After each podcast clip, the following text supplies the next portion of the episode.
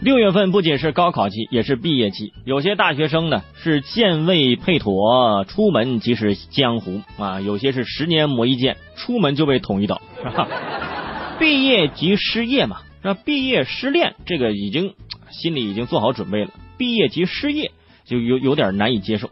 最近，中国高校传媒联盟面向来自一百多所高校的应届毕业生呢进行了一个问卷调查，结果显示呢，有百分之七十五点七的受访者。就说曾经找工作的时候受到了不公平的对待，现在呢，有些单位说实话啊，招聘他很任性啊，就我们单位男的不要啊，我们单位丑的不要啊，不要男的不要丑的，你们单位只要美女啊。我想问一下，你们是什么单位啊？你们是是不是日薪一万那种啊？是不是啊？啊别想歪了，就是直播的那种单位嘛，做直播的啊。如果你说。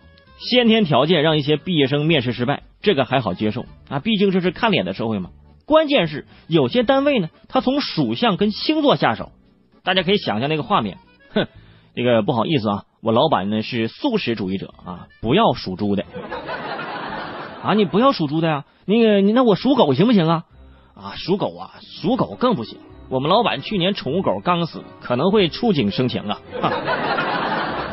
然后呢，有些单位啊。还用上那渣男分手语录的那句经典台词，你真的是挺好的，可惜呢你是水瓶座，我真想给你一水瓶子回来。现在很多八零后的创业公司啊，特别看重啊这员工啊之间是不是聊得来啊，用找对象的标准来招聘员工。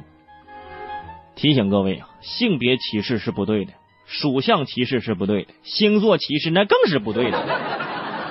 除此之外啊，中国高校传媒联盟的调查结果还显示，有百分之四十二点一五的受访者说受到了就是对学校的歧视，就是你的学校不是重点名牌大学，人家压根就不会往下问哪个大学的啊，我是某某某某学院的啊。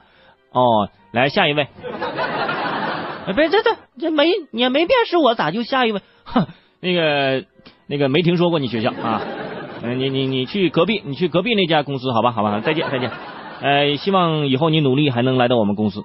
很多啊，面试的时候一说出学校就直接 pass 了。你看看，这也很无奈。重点名牌大学也有混的人，是不是？一般的大学也有这出类拔萃的。我就属于那种拔萃的嘛，特别脆。所以说，还是提醒这个所有要高考的学生啊，高考还是非常重要的。对吧？考一个名牌大学还是非常重要的，以后找工作呀，哎，可能会用得上。如果说你考个一般的大学呢，呃，那就面试的时候多跑几趟，是吧？哎，多跑几趟。